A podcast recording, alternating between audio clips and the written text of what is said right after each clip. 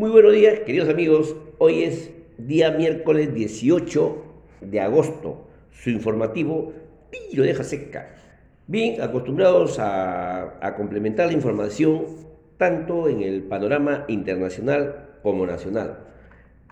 En Estados Unidos, la oficina del censo informó que las ventas minoristas alcanzaron un total de 617 mil millones en julio, perdón, disminuyendo 1,1% con respecto al mes anterior, lo cual refleja una reducción en los gastos de los consumidores tras el aumento del caso de la variante Delta del COVID-19. Otro hecho internacional, el Consejo de Seguridad de las Naciones Unidas realizó ayer una reunión de emergencia para abordar lo acontecido en Afganistán.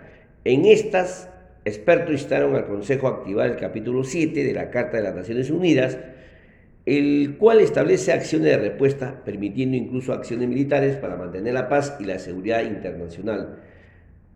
Eh, otro hecho resaltante, la Oficina Europea de Estadísticas informó que el empleo creció en 0,5% en la zona euro y 0,6% en la Unión Europea. En comparación al, segundo trimestre del año 2021, respectivamente. ¿no? Y finalmente, en Uruguay, el gobierno inició la aplicación de la tercera dosis de la vacuna contra el COVID-19 del laboratorio Pfizer. Los comodíes en el mundo presentan al 17 de agosto el cobre, 421 dólares la libra, el oro, 1.785 dólares la onza, el, el comodín del zinc, 137 dólares la libra, la plata, 24 dólares la onza, el petróleo de Texas, texiano, 67 dólares el barril, el petróleo del Brent europeo, 69 dólares el barril, y los granos en el mundo, el buchel, por buchel, 564 dólares el maíz, el trigo, 749 dólares el buchel y la soya en 1.362 dólares el buchel. En relación a, a, los precios del comodín del 16 de agosto, ligeramente a la baja, ¿no? Todas estas cifras son al 17 de agosto del 2021 y la fuente es el Bloomberg, como le repito, de él, la revista financiera y de consultoría internacional.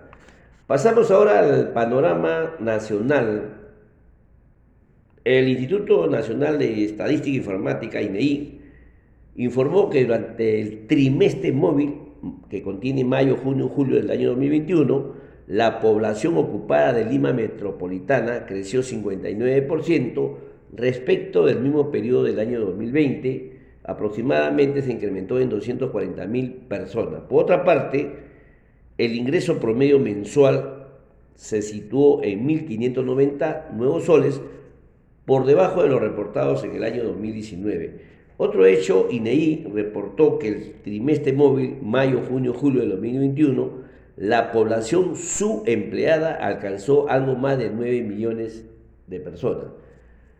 El ministro de Economía y Finanza, ya ampliando la información del día de ayer, eh, informa que existe el espacio fiscal suficiente para poder realizar los pagos correspondientes al bono individual de 350 nuevos soles e indicó que en la próxima sesión del Consejo de Ministros se aprobará un decreto para oficializar este bono. Eh, asimismo, la presidencia del Consejo de Ministros indicó que se instalará mesas de diálogo este 21 de agosto para actuar o para buscar alcanzar una solución al bloqueo del corredor minero del sur. Y la Dirección de Inmunización MINSA eh, indica que la quinta vacunatón está programada para este sábado 21, domingo 22 de agosto y que se llevará a cabo en las regiones de Arequipa, Ayacucho, Cajamarca, Piura, Ica, Cusco, Puno, Amazonas, Tacna, Moquegua, Ancaes, Huánuco, Huancavelica, Apurima, Lima, región, Callao y Lima Metropolitana. Asimismo, indicó que se aplicarán la primera dosis a las personas de 38 a 44 años respectivamente. También el Instituto Nacional de Salud nos informó que detectaron 31 nuevos casos de la variante del COVID-19 en Lima, incrementando la cifra existente a 105 eh, casos. Limas presentan 39 casos, Callao 16, Junín 16, Ija, Ica 14 personas, Pasco 10, Arequipa 7, Huancavelico 1, Apurima 1, Ayacucho 1, nuevos casos de variante Delta. Total, cifra a nivel nacional, 105 personas. Finalmente, el tipo de cambio cerró en la jornada ligeramente al alza en 4,0879 nuevo sol por dólar. Asimismo, el ente emisor colocó 200 millones de dólares en repos para proveer liquidez de dólares y se registraron vencimientos en estos papeles por 400 millones de dólares. Todas estas cifras son al día 16 de agosto, la fuente del Congreso, que todo lo que les ha emitido, fuente del Congreso de las Repúblicas, el Ministerio de Economía y Finanza, el Instituto Nacional de Salud y MINSA también pueden encontrar toda esta, toda esta información.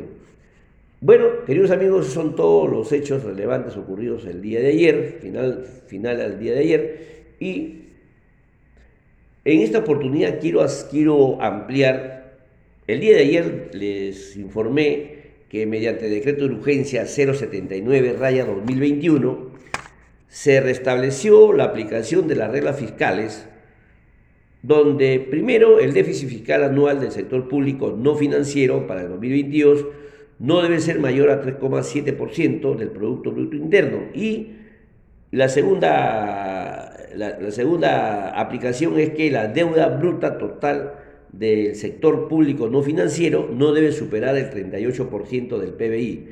Vamos a analizar esta normatividad eh, al respecto, que ante la necesidad de elevar el gasto público para hacer frente a la pandemia del COVID-19, el gobierno aprobó el año pasado la suspensión de las reglas fiscales. Para saber, se situaba en 2,1% para el 2020 y 1,8% para el 2021.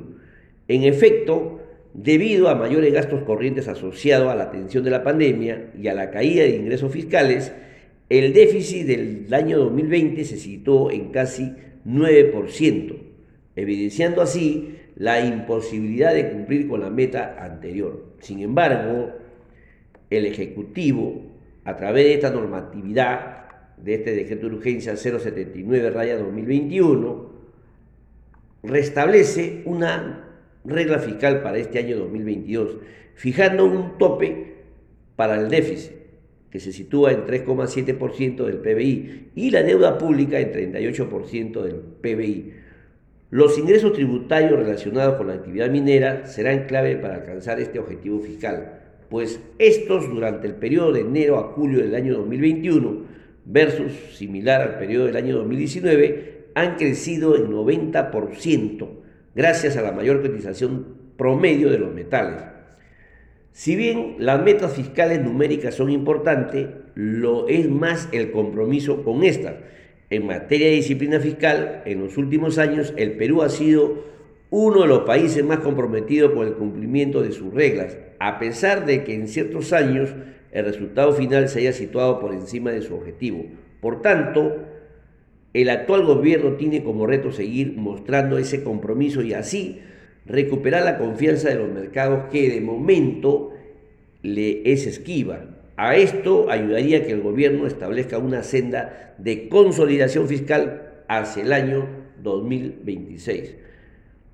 Todos estos datos pueden encontrarlo eh, en la fuente del Ministerio de Economía y Finanza y también SUNAT. Bien, queridos amigos, es todo por hoy. Mañana volveremos con otros hechos relevantes y a cuidarse mucho con todos los protocolos de bioseguridad. Quiero compartir eh, una frase de la actriz Mae West que dice, solo se vive una vez, pero si lo haces bien, una vez es más que suficiente. Gracias queridos amigos, a cuidarnos hasta el día de mañana, Dios mediante.